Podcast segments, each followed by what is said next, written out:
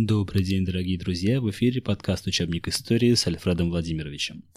В прошлый раз мы закончили с вами на том, что ополчение под руководством Минина и Пожарского избавило Россию от интервентов, успокоило народные массы, дало шанс на продолжение русской государственности. По итогу заседания Земского собора новым государем стал молодой Михаил Романов, сын патриарха Филарета. К началу правления ему только исполнилось 16 лет. В таком возрасте он не мог быть самостоятельным политиком. Большое влияние на решение Михаила в отсутствие отца, так как Филарет был в это время в польском плену, оказала мать молодого царя Марфа, которая теперь стала великой государыней. Вступая на престол, Михаил обещал не править без Земского собора и Боярской думы. Это обещание государь выполнял вплоть до возвращения из плена своего отца Филарета – Провозглашенный в 1619 году патриархом, он также получил титул великого государя и стал соправителем сына. Вплоть до своей смерти в 1633 году Филарет был фактическим правителем России. При волевых и властолюбивых родителях Михаил был человеком мягким и добрым. Он любил цветы, тратил большие деньги на закупку в Европе всяких редких растений. Царь был физически слабым человеком и очень часто болел. Интересно на самом деле, не правда ли?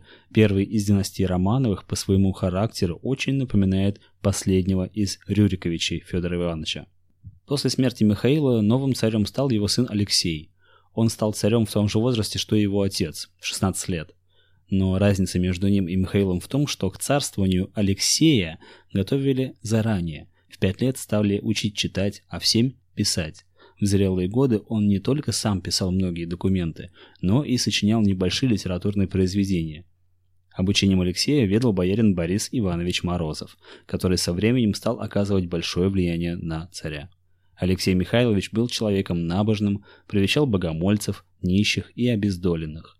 Многие современники отмечали его доброту и благожелательность, а порой и слабость характера. В народе царя прозвали «тишайшим», все это не мешало ему, однако, в случае необходимости проявлять решимость и волю, а порой и жесткость. В характерах и Михаила, и Алексея очень четко угадывается наследие патриарха Филарета, не правда ли? От первого брака с Марией Милославской у Алексея Михайловича родилось 13 детей, в том числе сыновья Федор и Иван, а также дочь Софья. А вот, кстати, запомните Софью, скоро мы с ней очень-очень близко познакомимся, но, правда, уже в следующем сезоне. После смерти первой жены государь женился второй раз на Наталье Нарышкиной.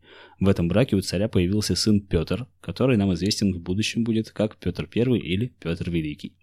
Именно между детьми от первого и второго брака разгорелась борьба за власть после смерти Алексея Михайловича и кратковременного правления его старшего сына Федора. Уже при первых царях династии Романовых произошло значительное укрепление царской власти. При этом уменьшалась роль сословно-представительных органов власти. Отныне ни бояре, ни знатные купцы, ни земский собор больше не оказывали большого влияния на царя. Кстати, и самому термину «царь» в России оставалось быть совсем немного.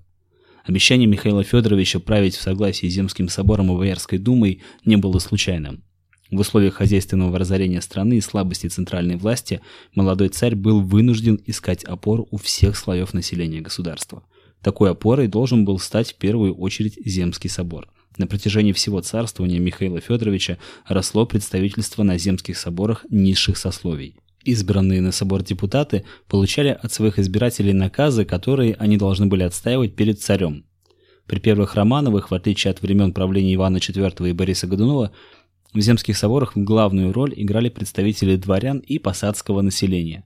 При Михаиле Федоровиче земские соборы созывались довольно часто, однако по мере укрепления царской власти они созывались все реже и реже, что в целом не очень правильно, но, согласитесь, логично. Так земские соборы стали созываться лишь для утверждения уже подготовленных царем проектов, а с усилением крепостного права представительство низших слоев населения в земских соборах стало и вовсе незначительным. Последний Земский собор был созван в 1684 году. С тех пор власть опиралась только на чиновников и армию и больше не нуждалась в поддержке представителей сословий. Боярская дума тоже утрачивала свое влияние, но постепенно и со временем. А поначалу Михаил Федорович расширил ее состав, тем самым он благодарил тех, кто поддержал его воцарение. Если прежде в состав Боярской думы входило не более двух десятков бояр, то к концу правления Алексея Михайловича их численность возросла до 100 человек.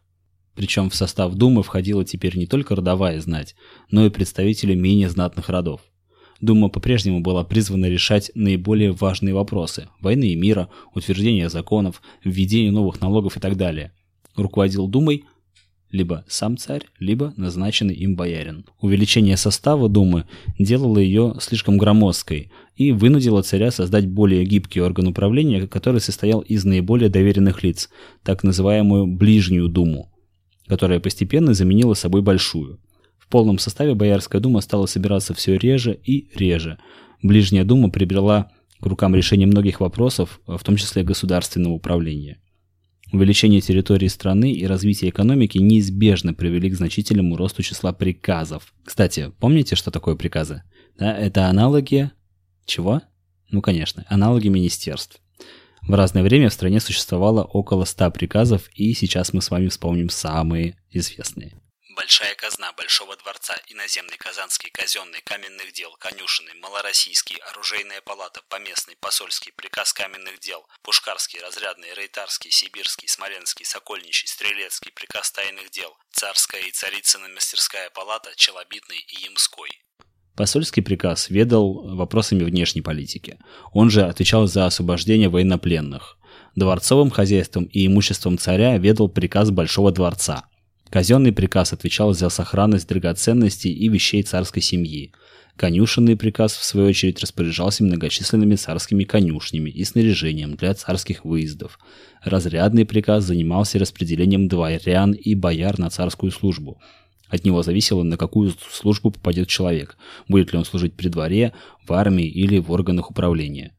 Земельными пожалованиями и сбором налогов с поместья и вотчин ведал поместный приказ – Ямской приказ отвечал за почтовую связь. С ростом каменного строительства в столице и крупных городах возник приказ каменных дел. Важное место в государственном управлении занимал челобитный приказ.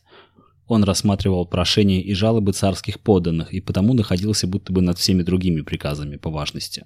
При Алексее Михайловиче был создан также приказ тайных дел, который контролировал деятельность всех государственных учреждений и ведал хозяйством царской семьи. В него не входили даже думные бояре, и все это вело к тому, что власть царя превращалась в абсолютную власть, которая была не ограничена ничем и никем.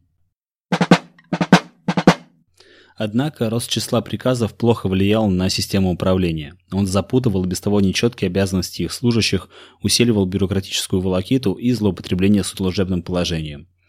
Порой разные приказы ведали решением одних и тех же или близких по характеру задач. Так судебные вопросы решали разбойный, земский и другие приказы.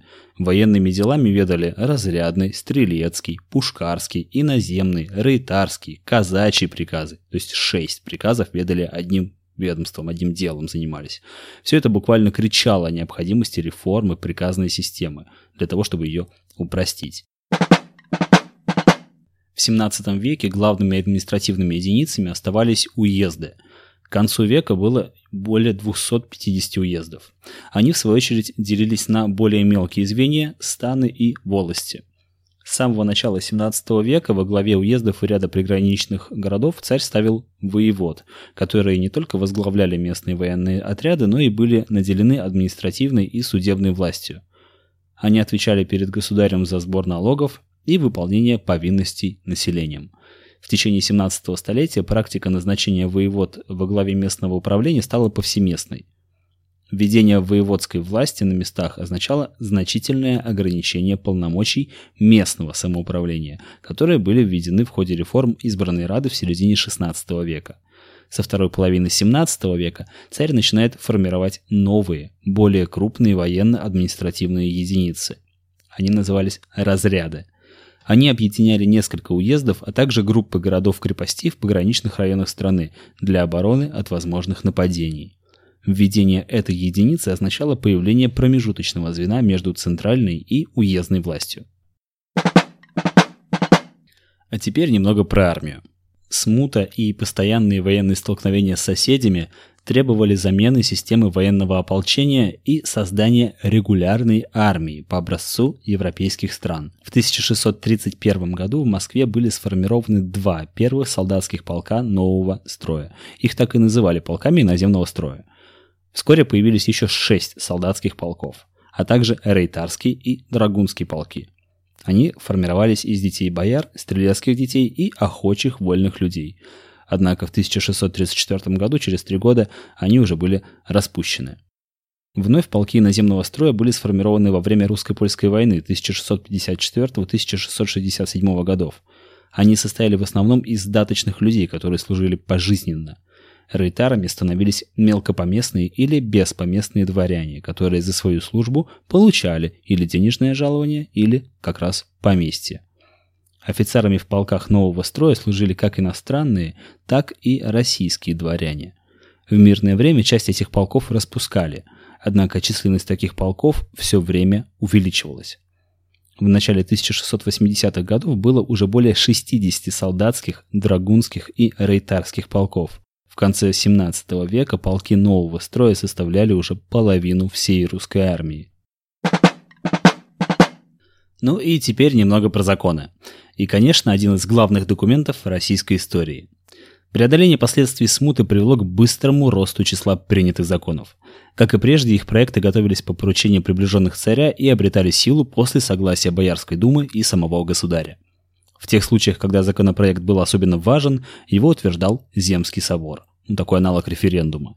Все же иногда мнение людей учитывалось. Появление новых законов в первой половине XVII века, а также применение законов более раннего времени потребовали их упорядочения – сведение в единый документ, который назывался «Свод законов». Составление такого свода было поручено приближенным царя Алексея Михайловича во главе с князем Никитой Адоевским. При составлении соборного уложения, которое было принято Земским собором в 1649 году, в качестве образца использовались в том числе и зарубежные, например, византийские и литовские законы. В разработке свода законов участвовал и сам молодой царь Алексей Михайлович. Соборное уложение отразило возросшую роль царской власти в жизни страны. Впервые в закон было введено понятие «государственное преступление» против чести и здоровья царя и его семьи, а также представителей государственной власти и церкви. И за это государственное преступление было предусмотрено очень суровое наказание. Уложение впервые утвердило полное право феодала на землю и зависимых, то есть крепостных крестьян – был установлен бессрочный розыск беглых крестьян и большой штраф за укрывательство беглецов. Закрепощение крестьян завершилось. Отныне и до 1861 года крепостное право тяжелым ермом легло на самую массовую и бесправную часть общества – крестьянство. Но об этом чуть позже. А сейчас подведем итоги. В течение 17 века усилилась самодержавная власть царя, произошло окончательное оформление крепостничества, значительно выросли права и привилегии дворянства. Начала формироваться регулярная армия, построенная по европейскому образцу. Итак, смута повержена, Россия вновь стала единым государством, царь имеет неограниченную власть. Самое время начинать великие дела – тем более, что совсем скоро в новом сезоне мы встретимся с Петром Алексеевичем Романовым, который в корне перевернет уклад жизни русских людей. Но в 17 веке, в котором пока мы с вами остаемся, будет еще очень много интересного. И в следующем выпуске мы осветим основные его события и разберемся, почему же его называют бунтажным веком.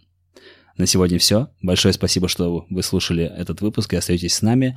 Напоминаю вам, что лучшее, что вы можете сделать для развития этого подкаста, это поделиться любым его выпуском в вашей любимой социальной сети со своими друзьями, преподавателями, родственниками.